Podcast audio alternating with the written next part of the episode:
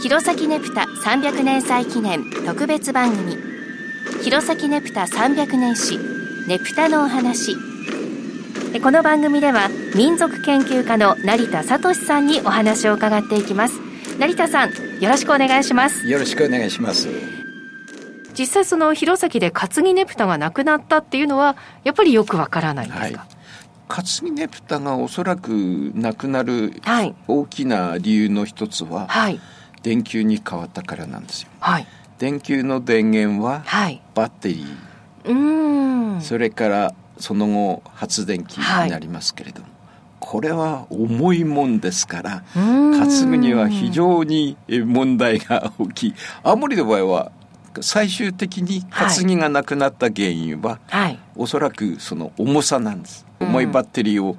ついたものを担ぐっていうのはこれはえらいことですので、はい、それが大きな要因だ。ただあの担ぎっていうのは、おそらく伝統的にやられてきたことでもありますので、うんうん、えー、昭和55年に、えー、国の重要文化財に指定されるわけですよね。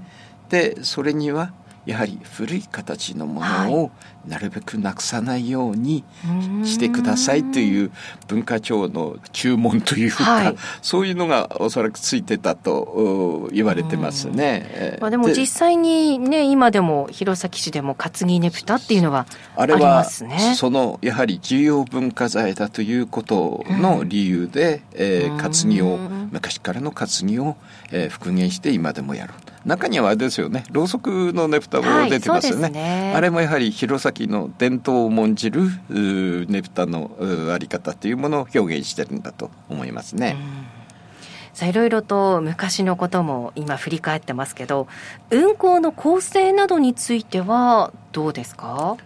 大きな変化はない。昔から変わらない。はいはい、うん、まあ弘前の場合の基本的な運行は、はいまあ、一番最初に運行責任者っていうのがいて、はい、本来は合図を送る人があの、うん、ホラ貝を吹いてたと思うんですけれども。今でもホラ貝吹いてる団体はありますよね、はい。はい、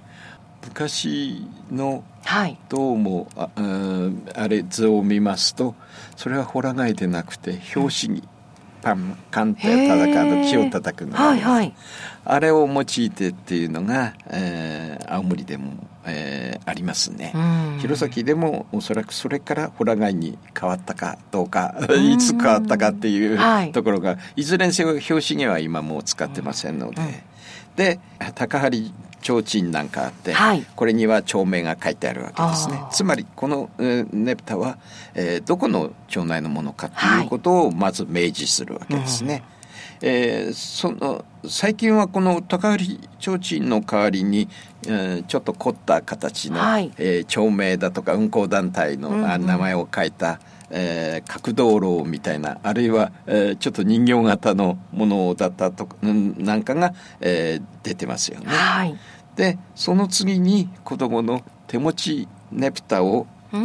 ていうのがあるっていうのがこれは一つの弘前の特徴なんです。あそうです他のところはですねこの、えー、灯籠を、はい、あの角道路だったりそれから金魚だったり、はい、えー、それから、えーと、中には、えー、巾着というのもありますけれども、はいはい、そういう、えー、小さなねね、えー、ねぶたをあの子供たちが持つのが、うん、えー、行列が続くっていうのがこれは弘前の私は特徴だと思ってますね。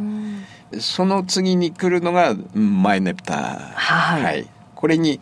よく担ぎが ありますね。担ぎねぷたがあったりしますね。はい。であのいわゆる本番の大きいねぷた本ねぷたが、うん、えー、来てで後ろに林方がつく。こういう構成はおそらくずっと続いてきた、はい、スタイルですので、うんうん、これは青森も弘前も、えー、県内の、えー、ねぷた全てこの構成だと考えていいと思いますね。はい実際に弘前ねぷたを見ていましても今でもこの構成をもう本当にずっと守っている団体ももちろん